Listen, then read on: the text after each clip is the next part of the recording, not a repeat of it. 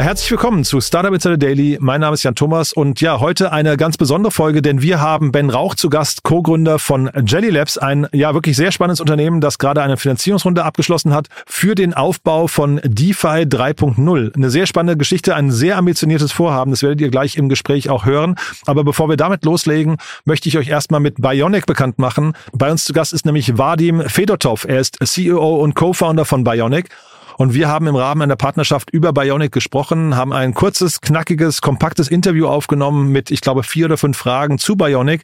Ein sehr spannendes Unternehmen aus dem Bereich der Nährstoffergänzungsmittel oder Supplements, wie man auf Neudeutsch sagt. Aber ich würde sagen, bevor ich jetzt zu viel erzähle, hier wie gesagt Vadim Fedotov, der CEO und Co-Founder von Bionic. Und danach geht's dann direkt weiter mit dem Interview mit Ben Rauch, dem Co-Gründer von Jelly Labs.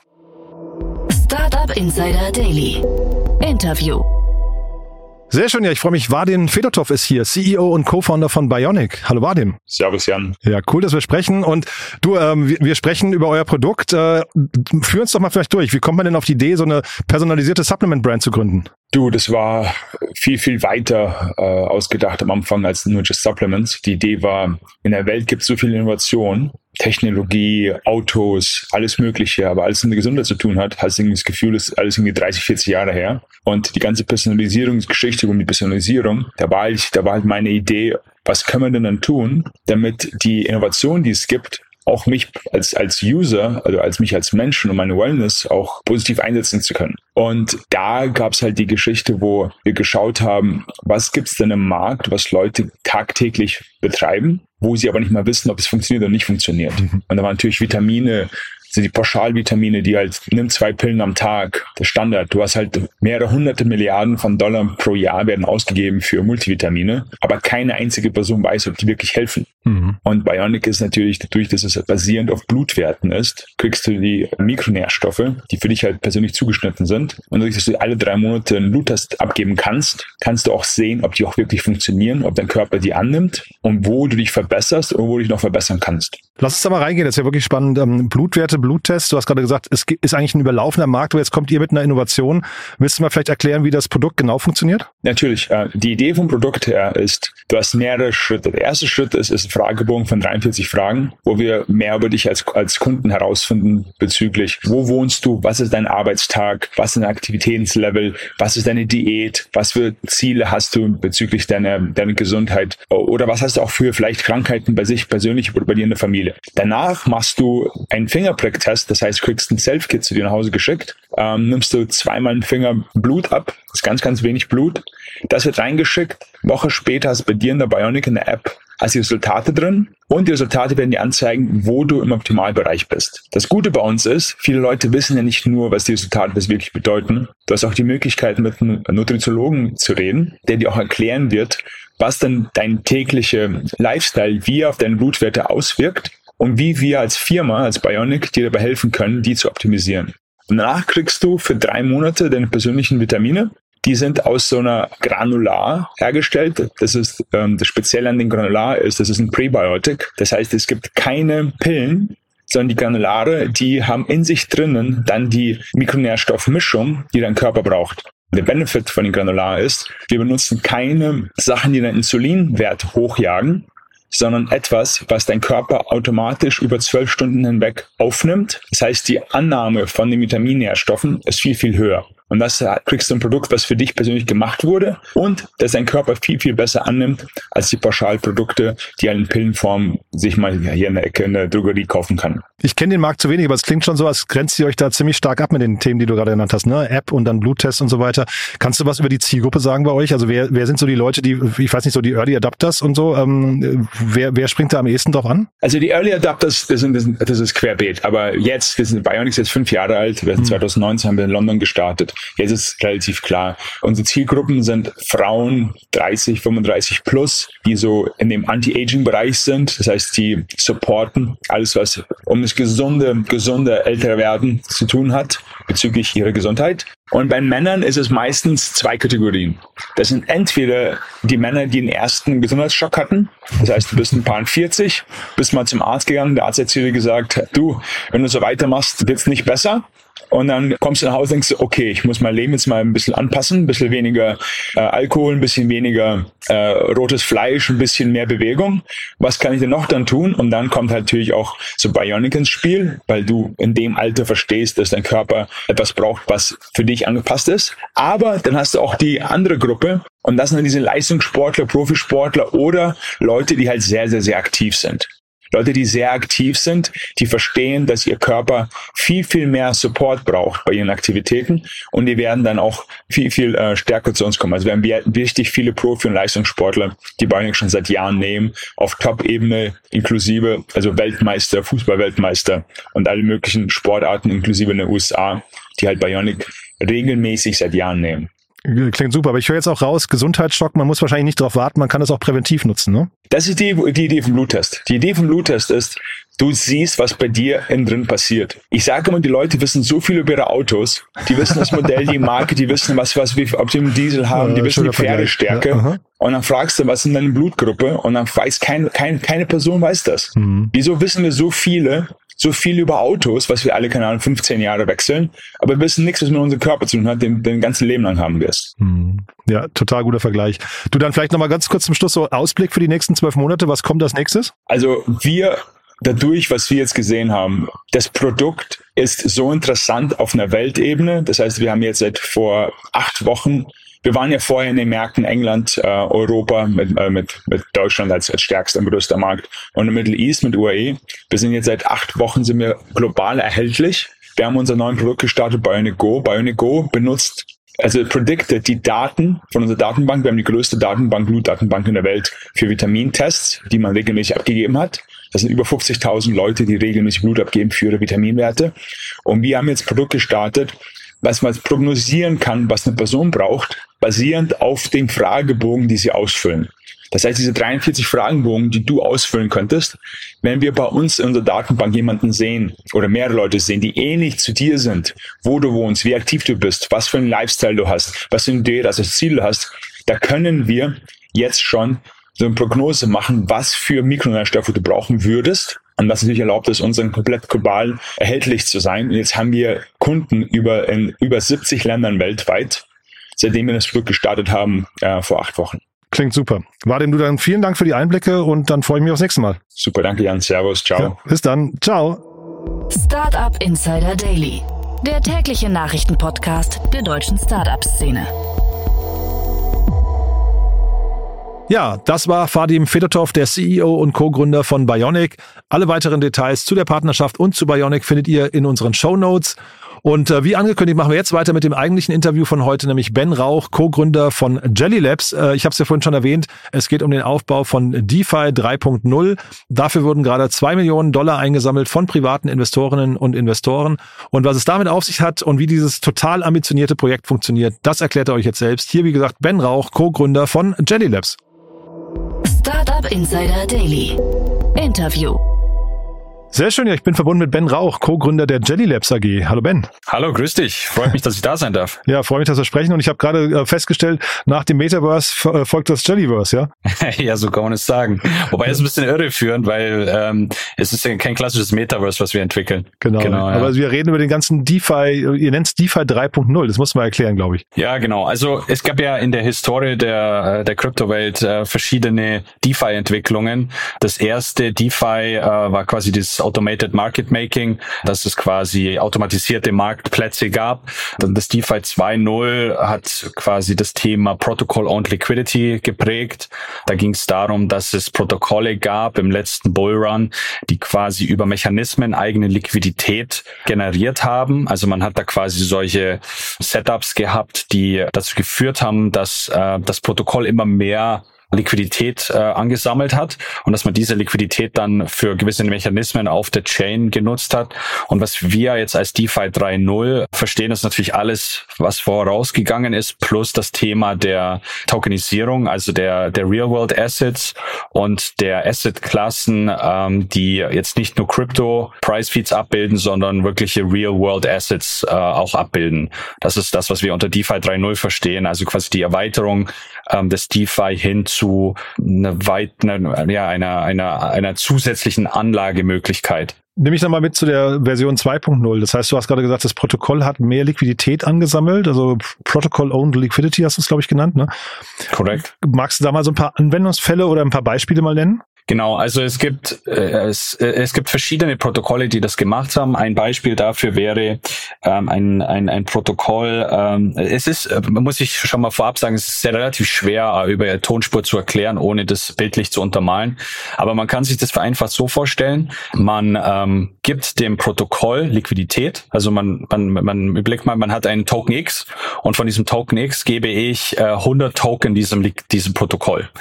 Dann ist dieser Token für eine gewisse Zeit gelockt. Das können zwei Wochen sein, das können vier Wochen sein. Und das Protokoll erwirtschaftet in dieser Zeit mit diesem Token Liquidität während er äh, gelockt ist. Mhm. Und dieser Vorgang wird quasi dafür genutzt, dass mehr Token am Ende da sind, als davor da waren. Und die Differenz dazu gehört dann dem Protokoll. Und man bekommt eben im Gegenzug noch äh, zusätzliche Funktionalität. Also man enthält in der Regel einen alternativen Token, der noch irgendeine Zusatzfunktionalität bringt. Und das ist der, der Mechanismus mal ganz vereinfacht erklärt. Das ist natürlich mathematisch gesehen deutlich komplizierter, aber das ist zum Verständnis äh, äh, mal so erklärt. Und über die Zeit schaffen es dadurch, diese Protokolle eigene Liquidität zu erzeugen. Und häufig wurde das dafür genutzt, um quasi den Preis zu pushen eines, eines Tokens. Mhm. Also ähm, es, es ist, ähm, es hat bei einigen Protokollen sehr gut funktioniert. Die haben, wie man es im Crypto-Space so schön sagt, äh, gepumpt wie verrückt. Aber ähm, es war, es war meistens nicht ähm, auf, auf äh, Nachhaltigkeit ausgelegt, um es mal so schön zu sagen. Hat sich das insgesamt gerade geändert? Also kommt jetzt so diese Phase der Nachhaltigkeit? Uh, ich glaube, ich glaube, der Crypto Space ist uh, ist immer wieder für eine Überraschung gut, was das Thema angeht. Ich würde, ich würde da jetzt nicht so weit gehen und zu sagen, alles, was jetzt kommt, ist uh, legit.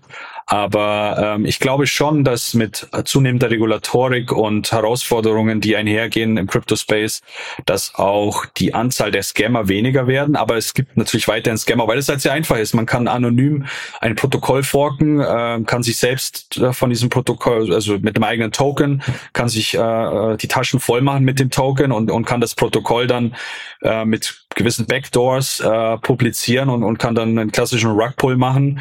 Und äh, sobald Leute Leute das Protokoll genutzt haben, einfach ähm, das abschalten und dann gehört einem die Liquidität. Also das ist natürlich im Crypto-Space weiterhin sehr einfach, wenn man kein Gewissen hat und, und äh, kriminelles Potenzial, sowas zu machen. Aber ich glaube, dass es generell äh, schwieriger geworden ist. Du bist schon sehr lange im Kryptobereich unterwegs, habe ich gesehen. Ne? Ähm, was fasziniert dich jetzt quasi an eurem Modell, mit dem ihr jetzt startet? Also lange ist relativ, man wünscht immer, man wäre ein bisschen länger dabei, um einen günstigeren Preis, vor allem bei Bitcoin äh, bekommen zu haben. Aber ich bin seit ungefähr 2017 im Space on and off, aber jetzt seit ähm, zwei Jahren aktiver in dem, in dem Thema drin. Und was für uns halt sehr spannend ist, dass wir, wir haben relativ viel im, im Bereich DeFi gemacht und äh, für uns war das Thema schon immer spannend und man sieht halt, wenn man sich länger mit dem Thema beschäftigt, wo die Schwachstellen sind, äh, anderer Protokolle, Krypto ist immer noch sehr schwierig, also es ist immer noch sehr einsteigerunfreundlich, wenn man das so nennen kann.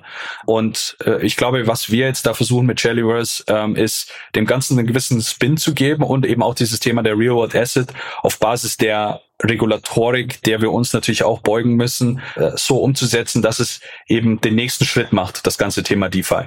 Eure Webseite sieht ja sehr verspielt aus. Ne? Ich finde die cool, aber verspielt. Ähm, man hat nicht das Gefühl, man hat es mit einer Finanzseite zu tun. Naja, man muss ja auch immer ein bisschen vorsichtig sein, weil ähm, man ist ja im DeFi-Bereich, das heißt zwar Decentralized Finance, aber ähm, es ist ja es ist ja kein klassisch, also man ist ja nicht reguliert mhm. im klassischen Bereich, sondern es gibt so ein paar Vorgaben jetzt auch mit Mika, was jetzt dann kommt und wo in den nächsten wahrscheinlich 2025 dann erst klarer wird, was DeFi wirklich, was dezentral ist.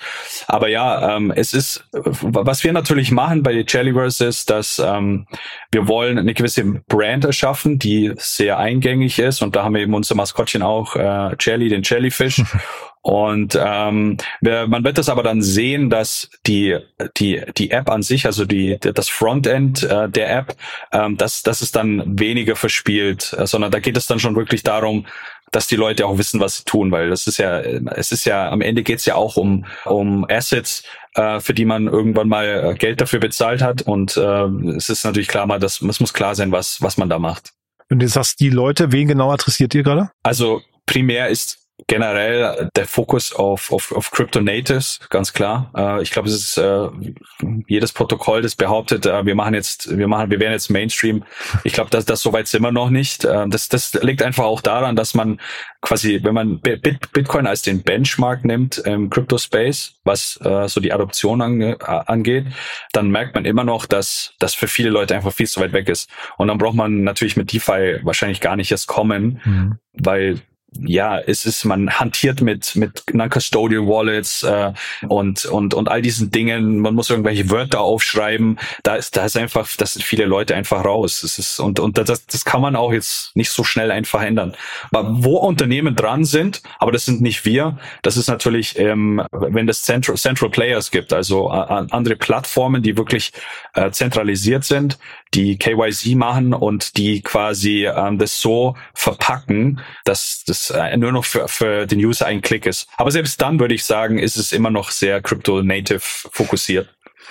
Crypto Natives zeichnen sich aber auch darüber, dadurch aus, dass sie eigentlich relativ starke Überzeugung haben. Das ist immer mein Eindruck. Also wie, wie kriegt man die jetzt überzeugt von eurem Angebot? Ähm, das stimmt. Es gibt natürlich viele Leute, die, äh, die haben ihren Favorite Coin. Es ist, es ist natürlich so. Ähm, ich denke, wir haben, wir haben eine, eine große Community, äh, für die wir jetzt auch, äh, in, in der wir lange aktiv waren, äh, die, die wissen, wer wir sind, was wir machen, die davon überzeugt sind, dass, äh, dass das Hand und Fuß hat. Und dann ist es generell auch so, dass man sich natürlich Partner sucht, sucht, mit denen man zusammenarbeitet, äh, mit denen man äh, das Thema pushen kann, die auch eine gewisse Reputation haben. Und dann ist es wie in jedem anderen Business auch. Ähm, dann möge der Stärkere gewinnen, quasi das bessere Produkt. Mhm. Aber du hast jetzt gesagt, Krypto ist eigentlich relativ einsteigerunfreundlich. Ihr adressiert die Crypto-Natives. Besteht trotzdem die Möglichkeit, dass ihr so nach und nach dann eben auch so mal den Mainstream adressiert oder ist, also ist das ausgeschlossen, weil Krypto immer so ein Nischenmarkt bleibt? Nee, ich glaube nicht, dass es ausgeschlossen ist. Ich glaube, Regulatorik wird da viel helfen.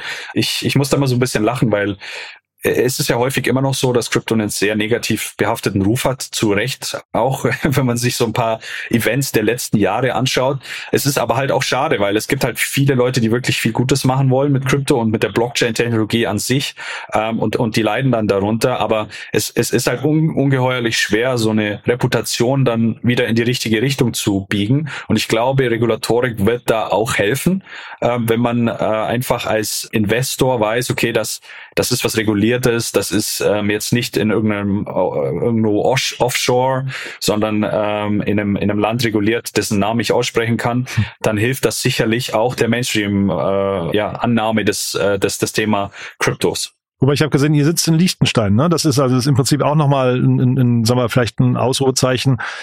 Ist wahrscheinlich von der Regulatorik der einfachste Markt in Deutschland, äh, in, in Europa, ne? Also Liechtenstein ist sehr weit, äh, was, was Kryptoregulatorik angeht. Ähm, die hatten ja diesen äh, TVTG, jetzt frage mich bitte nicht, was ausgesprochen heißt, aber dieses, dieses Token-Gesetz verabschiedet. Man darf aber nicht vergessen, ähm, dass das denken viele Leute immer, Liechtenstein ist so eine Steueroase und so, aber Liechtenstein ist auch Teil des äh, europäischen Wirtschaftsraums. Das heißt, Liechtenstein unterliegt den gleichen finanzmarktrechtlichen äh, Regulatoriken ähm, wie der Rest von Europa.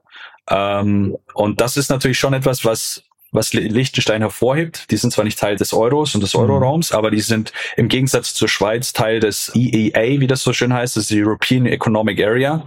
Und dadurch äh, wird es auch, äh, wird die Mika auch äh, für Liechtenstein dann ah, adaptiert ja, okay. werden. Genau.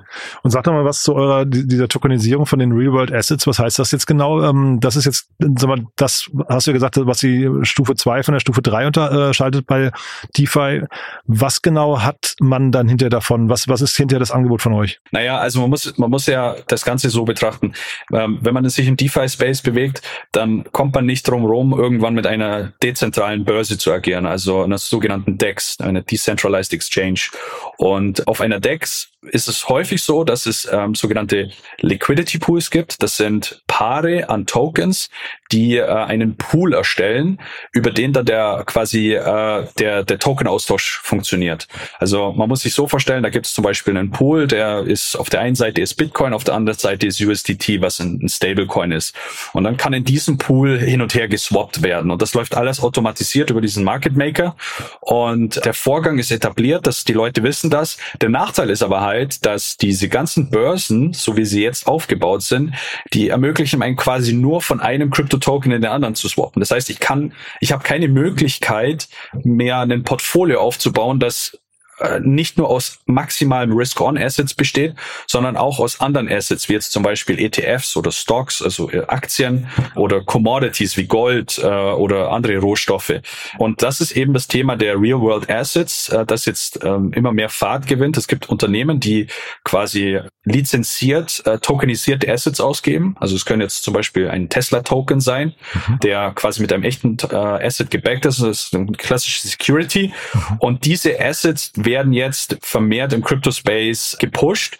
Und da muss man natürlich gucken auf Basis ähm, der regulatorischen äh, Grenzen, wie, wie, inwieweit man sowas auch auf eine dezentrale Exchange bringen kann. Das ist der eine Ansatz. Und äh, das ermöglicht dann natürlich zu sagen, ich mache mir jetzt nicht nur, ich kaufe mir jetzt nicht nur einen Stack in Bitcoin, sondern ich sage, okay, ich habe auch die Möglichkeit, so in, in, in Klassen zu investieren, die ich bisher noch nicht im Crypto-Space investieren konnte. Und dadurch kann man sein Portfolio natürlich sehr schön diversifizieren und ähm, ist nicht mehr darauf angewiesen, in verschiedene äh, Bereiche zu wechseln. Also man hat da nicht mehr sein, seine Decks für die Crypto-Assets und sein Broker für die Aktien, sondern man kann das so ein bisschen verschmelzen. Aber man muss natürlich halt auch einfach, ich, ich sage das immer wieder, weil das natürlich der den regulatorischen Gesetzmäßigkeiten äh, unterliegt, ist klar. Wo steht denn jetzt gerade? Also äh, vielleicht kannst du was zu eurer Traction sagen, denn ich habe mir ähm, eure Pressemeldung auch durchgelesen und ich finde das, du hast ja selbst gesagt, es ist nicht einsteigerfreundlich, ne? aber ich äh, frage mich jetzt gerade, wie, wie schnell kann man jetzt hier überhaupt Traction aufbauen? Hm, ich glaube, das, das geht ganz gut, ja. ähm, ähm, wenn man wenn man Unterstützung von Partnern hat oder einfach auch die Community hat, die die hinter einem steht. Ich denke dann schon, für wenn man jetzt als Außensteiger, als Quereinsteiger reinkommt und man jetzt nicht äh, jemand von Rang und Namen ist, der in der Finanzbranche gekannt ist, dann ist es natürlich schwieriger, weil die Leute halt sehr skeptisch sind.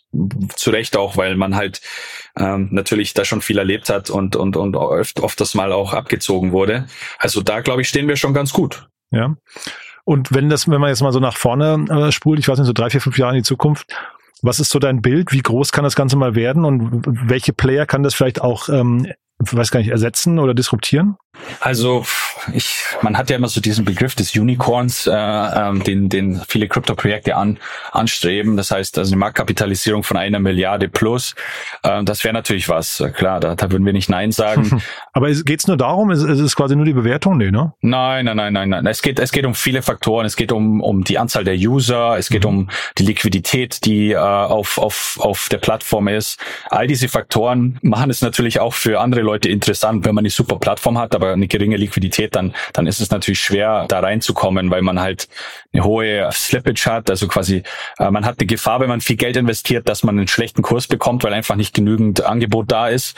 Und äh, das sind so ein paar Parameter. Also für uns ist es einfach wichtig, dass wir im, im DeFi-Space eine tolle Plattform anbieten, äh, die über die Art und Weise, wie wir auch die Decks bauen, einzigartig ist und eben mit diesen Real-World-Assets und auch, ähm, was wir auch noch machen, als, als, als kleine Ergänzung dazu, wir arbeiten mit einer äh, mit einem Projekt zusammen, ähm, äh, es ist nicht wir, das macht dann ein, ein ich nenne es mal Community-Projekt, die entwickeln äh, Crypto-backed Assets, also das sind quasi äh, Crypto-gebackte äh, Assets, die auch Real-World-Price-Feeds abbilden. Also man hat dann quasi einen, einen Token, der den Tesla-Preis abbildet, also annähernd, mhm. der ist aber nicht von Tesla gebackt, sondern von ähm, mit Crypto-Token. Und der Vorteil ist, dass man ähm, das, so wie es aussieht, regulatorisch äh, einfacher handhaben kann. Und das, das, das planen wir eben auch als Teil des Jellyverse äh, anzubieten, beziehungsweise dann später über so ein Community Proposal, wenn, wenn das Protokoll dann fertig ist, zu integrieren. Weil wichtig ist halt bei, bei DeFi-Plattformen, dass das alles dezentral abläuft, auch die Governance. Und dementsprechend können, haben wir sowieso da keine Recht darüber, sondern wir entwickeln die initialen Protokolle, dann laufen die und dann müssen auch wir alles über die Governance abwickeln, weil sonst äh, ist es ja wieder eine zentrale äh, Komponente, die, ähm, die da nichts zu suchen hat. Mhm. Also Jellyverse klingt ja vom Namen her schon so wie so ein richtiges Universum, was ihr da baut. Ne? Ist das, ist das sehr komplex, sowas zu planen? Ja, ja. Also Klingt es ist sehr so, ne? auf, ja, ja. ja, ja, es ist sehr aufwendig, weil es ja, es ist ja nicht nur ein Protokoll und es ist auch nicht so, dass wir Sachen eins zu eins forken. Also vielleicht für die Leute, die den Begriff mit dem Begriff Fork nichts anfangen können.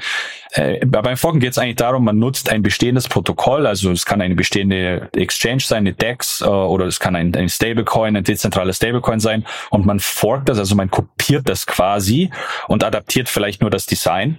Das ist relativ simpel, wenn man weiß, was man tut. Das heißt, da, da, da gehört nicht viel Know-how dazu. Aber was, was bei uns halt sehr viel Arbeit, auch ist es diese dezentrale Komponente. Wir wollen halt vom Start weg dezentral sein und da gibt es meines Wissens vielleicht fünf Projekte auf der Welt, die das behaupten können. Hm. Im Crypto Space alle anderen haben irgendwelche Backdoors, also Adminrechte, die können irgendwelche Sachen abschalten. Ähm, so, da gibt's kleine Gruppen, die Sonderrechte haben und das ist natürlich per Definition nicht dezentral. Und all das wollen wir eben nicht und das erhöht die Komplexität vor allem auch darin, dass die Governance so zu entwickeln, dass das auch am Ende alles so funktioniert. Und da, da da, da muss viel Hirnschmalz reinfließen, damit man am Ende ein Produkt hat, das ähm, so funktioniert, äh, wie man sich das vorstellt. Aber diese Backdoors sind ja wahrscheinlich nicht nur, sagen wir, für aus Manipulationsgründen vielleicht irgendwie äh, relevant, sondern vielleicht auch aus Wartungsgründen. Ne? Wie ist denn das ja, bei ja. euch? Also ihr müsst doch dann äh, quasi das auf den Weg geben und dann darauf hoffen, dass es niemals irgendwie ausfällt oder schief läuft. Ne? Genau.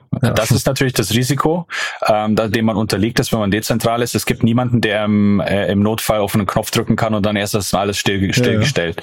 Aber hm. das ist natürlich klar. Also ähm, es hat nicht alles alles nur positive Seiten. aber der aber der Vorteil ist halt auch, ich weiß halt auch, dass niemand äh, auf den Knopf drücken kann und äh, dann sind meine Funds äh, erstmal eingefroren. Das das ist halt auch was ähm, und und regulatorisch gesehen ist es das, wo die Protokolle natürlich hin müssen. Mhm. Die, vor allem die DeFi-Protokolle, weil äh, in Mika steht das ganz explizit drin, dass nur fully decentralized äh, äh, Protokolle eben nicht unter äh, unter diese äh, Regulatorik fallen. Und ähm, dementsprechend äh, ist man da besser vorher vorbereitet als zu spät dann. Mhm. Sag nochmal, also kurz vielleicht noch ein paar Sätze zu eurer Finanzierungsrunde. Wir sprechen ja vor dem Hintergrund eurer Seed-Runde. Ja. War das schwierig, die einzusammeln? Ähm, es ging. Ich denke, da, da hat uns einfach geholfen, dass wir ähm, eine, eine, eine Community haben, auch Leute, die, die uns kennen, die uns vertrauen und, und äh, die an das glauben, was wir, was wir da machen. Und ähm, dementsprechend war das für uns okay. Ähm, es ist aber, ich würde mal sagen, für den Bullenmarkt, der ja zu der Zeit, äh, Bärenmarkt, Entschuldige, äh, der ja zu der Zeit da noch vorgeherrscht hat, sicher ein respektables Ergebnis, das wir da äh, äh, geraced haben. Mhm. Zwei Millionen habe ich gelesen, ne? Zwei Millionen Euro waren es, glaube ich. Äh, wie weit kommt ihr damit? Ähm, wir haben ungefähr zwei Jahre Runway, also oh. abzüglich dem, was wir, was wir jetzt schon ausgegeben haben. Mhm. Also genau. zuversichtlich, dass es erstmal langt, ja? Ja, ja, ja, ja natürlich. Das ist alles, äh, alles äh, nicht bis, bis, bis in Unendlichkeit geplant. Man, man hofft dann natürlich, äh, dass man ja auch Tokens, die man als, als, als Team erhält, äh, auch äh, mit der Zeit äh, liquidieren kann und, und dadurch dann zukünftige Entwicklung finanzieren. Das ist jedes, jedes Projekt ist ja in dem, in dem Sinne aufgesetzt. Ja. Und ähm, so funktioniert es bei uns auch. Aber wir haben jetzt erstmal keine Sorgen, dass uns ähm, ähm, das Geld ausgeht. Ja, wäre jetzt mal eine Frage, wann die ersten Umsätze bei, bei so einer Art von Projekt geplant sind. Naja, Umsätze ist ja Frage, also es ist, es sind ja keine klassischen Umsätze. Wir verdienen ja. ja nichts an den Protokollen selbst. Wirklich nur an den Token, äh, ne? Genau, wir, ja. wir, wir, wir, wir verdienen nur dann etwas, wenn wir den Token verkaufen und den quasi in einen anderen Token swappen, den man dann mhm. äh, gegebenenfalls gegen ähm, echtes äh, Fiat-Geld tauschen kann, mit dem man dann Leute bezahlen kann. Also Commissions und sowas, diese ganzen Modelle gibt's hier gar nicht, ne? Das, nein, nein, äh, keine Weil es ja dezentralisiert ist. Genau, keine Commissions, keine Fees, die äh, in irgendeiner Form anfallen. Ähm, also wir verdienen überhaupt nichts äh, äh, an, an, diesem, an, diesem, an dieser Plattform. Im Gegenteil, wir müssen relativ viel bezahlen. okay, weiß noch nicht, ob das Modell dann das, das Beste ist, aber bleib mal dran, Ben. Ich finde das einen sehr, sehr spannenden Ansatz. Haben wir irgendwas Wichtiges vergessen denn für den Moment? Ich denke, wir haben relativ viel gecovert. Ähm, ich kann vielleicht noch mal einen Überblick geben über Jellyverse und die einzelnen Komponenten. Mach das gerne nochmal, ja. Mhm. Und auch kannst vielleicht damit ergänzen, wer sich denn melden kann bei euch. Ja? Melden kann sich generell immer jeder. Also wir sind offen für alles. Wir, es kann sich auch gerne noch ein Investor melden, wenn er, wenn er das spannend findet, das Thema. Ähm, mhm. gerne auch Leute, die sich einfach für das Thema interessieren. Wir haben ähm, auch äh, Gruppen auf Telegram, auf Twitter natürlich, ähm, wo Leute Fragen stellen können, wenn sie sich interessieren. Äh, einfach auch die Details dazu. Es ist ja doch ein relativ komplexes äh, Thema. Also ja, melden kann sich gerne immer jeder. Wir, wir, wir haben, wir, wir nehmen alle Fragen an. Wir wissen nicht, ob wir für alles eine Antwort haben, aber wir, wir versuchen unser Bestes. Mhm. Aber dann jetzt gerne nochmal ein kurzer, ein kurzer, äh, weiß nicht, Rundgang durch Jellyverse. Also ja. Jellyverse wird äh, zum Start aus ähm, im Prinzip zwei Protokollen bestehen. Das erste Protokoll ist, ist die DEX. Ähm, das ist quasi die Kernkomponente, ähm, die Exchange. Also das ist der Platz, der Marktplatz im klassischen Sinne, wo man quasi die, die Tokens äh, swappen kann. Ähm, das wird bei uns auch so sein. Wir werden sogenannte Portfolio-Pools haben.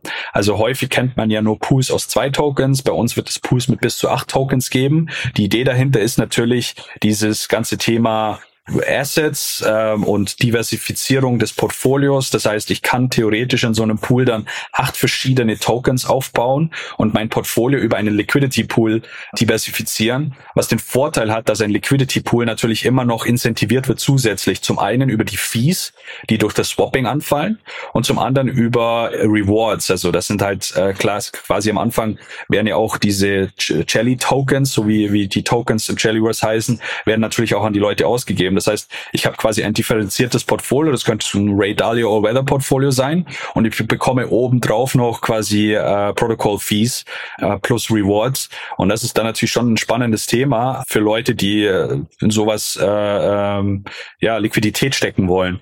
Das ist einmal das Thema der DEX, also wir haben eine DEX, die sich ein bisschen davon unterscheidet, was der Rest macht, indem wir eben Multi-Token Pools anbieten, auch mit verschiedenen Gewichtungen, also es müssen nicht immer 50-50 sein oder äh, 25, 25 25, 25, sondern es kann in unterschiedlichen Gewichtungen diese Tokens äh, allokiert werden in diesen Pools. Dann wird es äh, ein Staking-Protokoll geben. Das heißt, die Leute werden incentiviert dafür, dass sie die Jelly-Tokens staken. Und das Spannende daran ist, dass es im Jellyverse nicht nur so sein wird, dass man da Inflationsrewards bekommt, sondern man wird quasi an allen Protokollen im Ökosystem partizipieren, an allen Fees. Das heißt, wenn in der Zukunft Jellyverse sehr stark genutzt wird, dann wird die Jelly Staker werden dann immer ein Reward dafür erhalten, quasi äh, am Staking teilzunehmen. Und dann wird es auch einen dezentralen Stablecoin geben, der auf einem relativ populären Protokoll basiert, das Liquidity-Protokoll. Ähm, das sind ein paar ziemlich smarte Gründer aus der Schweiz, die haben dieses Protokoll entwickelt, vollkommen dezentral, ähm, hat sehr spannende Mathematik dahinter, wo man eben ähm, klassische Stablecoins minden kann, leveragen, lending, all diese Sachen, die damit einhergehen.